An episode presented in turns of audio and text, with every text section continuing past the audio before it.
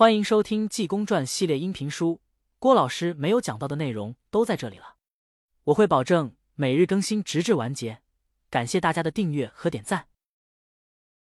第三回，施禅机赵宅治病，说佛法暗中救人。话说济公把赵文慧之母治好，还有六岁孩儿求济公治。济公说：“我可能治，就是要影子难找，非有五十二岁男子，还得是五月初五日生人。”十九岁女子，八月初五日生人，二人的眼泪和药才可治好。苏北山、李怀春见和尚真有来历，便问和尚在哪里住，贵上下怎么称呼？和尚全皆说明。赵文慧至外面派家人找五十二岁男子，五月初五日生人。众人密问一回，就连本宅及外来亲友家人皆没有。岁数对了，生日不对；日月对了，年纪不对。大众只找至门口，见外面站了一人，年约半百以外。家人赵连生忙过去抱拳拱手，说：“老兄贵姓？”那人说：“我姓董，名世宏，本钱塘人士，在这里等人。”家人说：“老兄五十二岁吗？”答曰：“不差。”又说：“五月初五日生辰吗？”答曰：“不差。”家人忙过去一拉，说：“董爷，你跟我来，我家主人有请。”董世宏说：“贵主人怎么认得我？你说给我听再去。”家人就把找药引子之故说了一番。那董世宏就跟他到了里面，见了济公、赵文慧等家人回民接引见了。济公说：“快去找十九岁女子，八月初五日生人来。”董土红一听这岁数及生日和他女儿一般，心中辇测不安。只见家人进来说：“姑奶奶的丫鬟春娘是十九岁。”八月初五日生辰，把他找来了。只见由外面进来一个女子，董世红一看是自己的女儿，心中一惨，落下泪来。姑娘一看是他父亲，也就啼哭。和尚哈哈大笑说：“善哉善哉，我今一举三得，三全其美。”伸手取出药来，托在手中，叫家人用二人泪水化下药，叫人给赵公子灌下去。少时神清气爽，病症全好。和尚告诉赵文慧，董世宏丢银子上吊，自己救他父女团圆之故。赵文慧帮了董世宏一百两银子，把春娘交他领去，自己姑奶奶再买一个使女。李怀春一问和尚，方知和尚是灵隐寺济公长老。苏北山过来给和尚行礼，求慈悲慈悲，给母亲治病。和尚站起身来说：“我到你家里去吧。”苏北山说：“很好。”赵文慧也不好相留，拿出白银百两。给济公做衣服，和尚说：“你如谢我，富儿过来，如此如此。”赵文慧说：“师傅，请放宽心，我是日必到。”说完，同苏北山出了赵宅。董土红父女谢济公送走不提。且说和尚到了苏北山家中书房落座，和尚问苏北山：“令堂老太太之病，可曾请人治过？”苏北山说：“实不相瞒，请过多少先生皆不行。”前者有一位神医活人汤万方先生给治，并未见好；又转请李先生给也，也不见效。皆说上岁数人气血两亏，不能抚养也。我也尽人力凭天命。今日得遇圣僧，真乃三生有幸，该当老母沉珂痊愈。说着，就同和尚出了书房，来至青竹轩西院上房门首，是路北五间，至内落座。只见老太太在床上躺着。那些婆子丫鬟均站旁边，笑和尚身上破烂不堪。和尚说：“你等休笑我这件衣服，且听我道来。世人休笑僧衣破，本来面目世上无。”家人献上茶，济公掏出一块药，托在手中。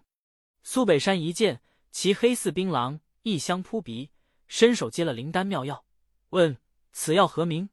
济公说：“那是我和尚的妙药，名叫要命丹。”比如人要该死，吃了我这药去，把命要回来。双明伸腿瞪眼丸，苏北山用水化开，给他母亲灌下去，少克老太太病症痊愈。苏北山吩咐摆酒，请和尚在书房之内落座吃酒，谈论些古往今来之事。济公胸藏锦绣，满腹经纶。苏北山方知是一位世外高人，便拜和尚为老师，要给和尚换衣服。济公一概不要，说。你要谢我，只需如此这般。我要走了。苏北山说：“师傅，我这里就同你老人家俗家一般，哪时愿意来，哪时就来，在我家住着。”和尚答应说：“好说，我今天回庙去了。”和尚出了苏宅，到街市之上，口唱狂歌说：“自古当年孝武侯，寒花城景最风流。如今生事归何处？孤家斜阳漫对愁。接我儿辈且羞羞，世事如同水上鸥。因循迷途归院路，打破迷关一笔勾。”济公回到庙中，他在大悲楼上睡觉。广亮要害济公长老，以报前仇。知道济公在大悲楼上睡觉。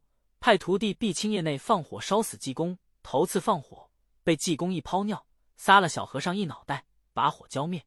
二次又放火把大悲楼点着了，只见烈焰腾空，火光大作。有诗为证：凡引星星之火，勾出离不无情；随风照耀显威能，烈焰腾空势猛。只听呼呼声响，冲霄密布烟声，满天遍地赤通红，画个雕梁无影。这大火一起。庙中众僧接起来说：“不好了，快救火！”疯和尚倒挤在楼上睡觉，要被火烧死，也该遇着劫吧。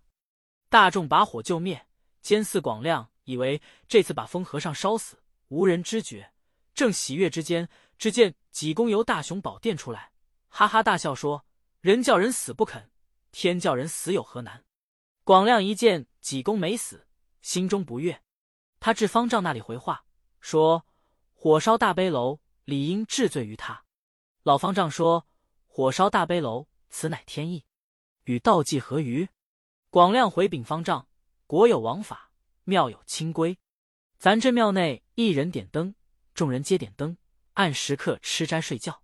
道济点灯火不熄，连夜点灯，凡火皆引神火，有犯清规，理应治罪于他，砸毁衣钵戒牒，逐出庙外，不准为僧。”老方丈说。太重，派他木化重修可也。吩咐叫到几进来见我。不多时，只见济公从外面进来，立在方丈面前，打一问讯，说：“老和尚在上，我问讯了。”方丈说：“道济，你不守清规，火烧大悲楼，派你化缘重修此楼，必得一万两银子工程。问你师兄给你多少日子限？”济公说：“师兄，你给我几日限？”广亮说。三年，你可化来一万两银子吗？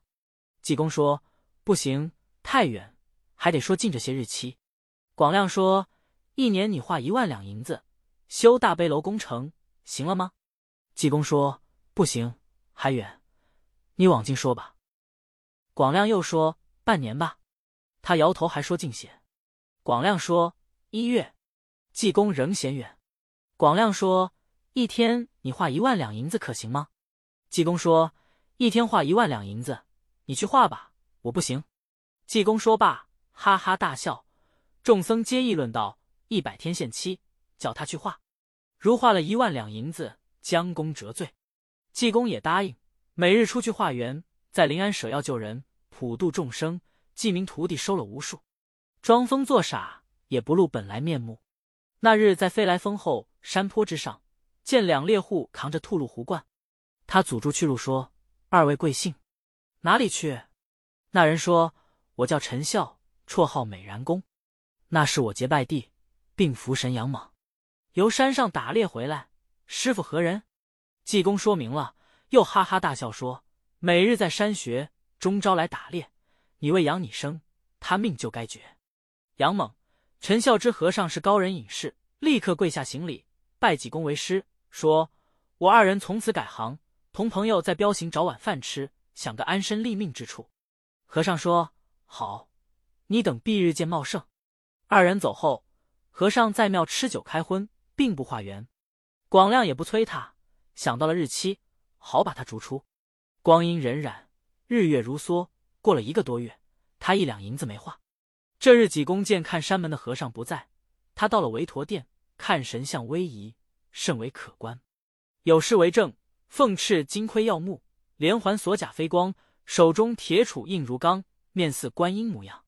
足蹬战靴墨绿，周身袖带飘扬。佛前护法大神王，魔怪闻之胆伤。济公看罢，说：“老韦同我出去逛逛吧。”伸手把韦陀扛起来，出了山门，寻西湖往前行走。来往行路之人就说：“众位，我瞧见过化缘和尚，有拉大锁的，有打木鱼的，没有过扛着一个韦陀也满街化缘的。”和尚哈哈大笑说：“你不开眼，少说话。这是我们庙中搬家。”众人听和尚之言，都笑了。和尚正往前走，猛抬头一看，只见一股黑气直冲霄汉之间。济公按灵光连击三掌，口中说：“善哉善哉，我焉能不管？”正往前走，只见大街路北有一座酒饭馆，是醉仙楼，上挂酒牌子，写的是“太白斗酒诗百篇”。长安市上酒家眠，天子呼来不上船，口称臣是酒中仙。两旁对子是“醉里乾坤大，壶中日月长”，里面够知响。济公一掀帘子，说：“辛苦了掌柜的。”里面掌柜一看，只当他是化缘的小和尚，说：“和尚，咱这里是初一十五才给钱。”那济公说：“是了，我们这里是初一十五才卖啊。”站在门外，只见从东边来了三人，是米粮店掌柜请客来。济公一伸胳膊说：“三位要吃饭哪？这里初一十五才卖啊。”三人一听往别家去，一连来了三四起人，都被济公挡回去了。饭馆掌柜的大怒。从里面出来说：“和尚，你都把吃饭之人挡走，是什么居心呢？”济公说：“我要吃饭，方一进门，你就告诉说初一十五。我知道你这里是初一十五才卖饭呢。”掌柜的一听说，我只当你是个化缘的哪，故此才告诉你初一十五给僧道的钱，你知道吗？济公说：“不对，我是吃饭的。”掌柜的说：“你请进来吧。”济公扛围驮到了后堂。找了一张净桌坐下，要了几样菜，吃了四五壶酒，用完叫跑堂的过去算一算，一共算一吊六百八十文。济公说：“写账罢，改日吃了一同给。”掌柜的早就在这里留神了，听说没钱，掌柜的过来说：“和尚把吃饭之人都给支走了，今日吃完，你不给钱走不了，必须要给一吊六百八十文。”济公正与伙计口角相争，只听外面一声呐喊。如雷劈之声，来了两位英雄，要大闹酒饭馆，引出许多事来。要知后事如何，且看下回分解。